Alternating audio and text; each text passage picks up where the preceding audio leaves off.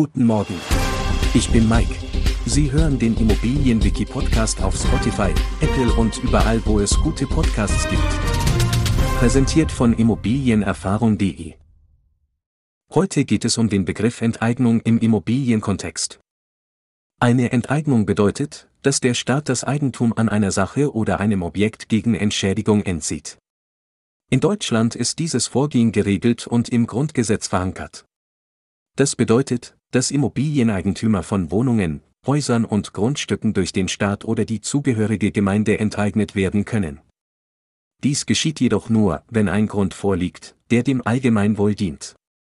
Zusätzlich muss eine angemessene Entschädigung geboten werden, wie es Artikel 14 Absatz 3 des Grundgesetzes vorschreibt. Aber was sind Gründe, die dem Allgemeinwohl dienlich sind? Ein Beispiel für einen Enteignungsgrund ist der Bau von Straßen oder Schienenstrecken, also Infrastrukturprojekte. Wenn Grundstücke durch öffentliche Entscheidungen an Wert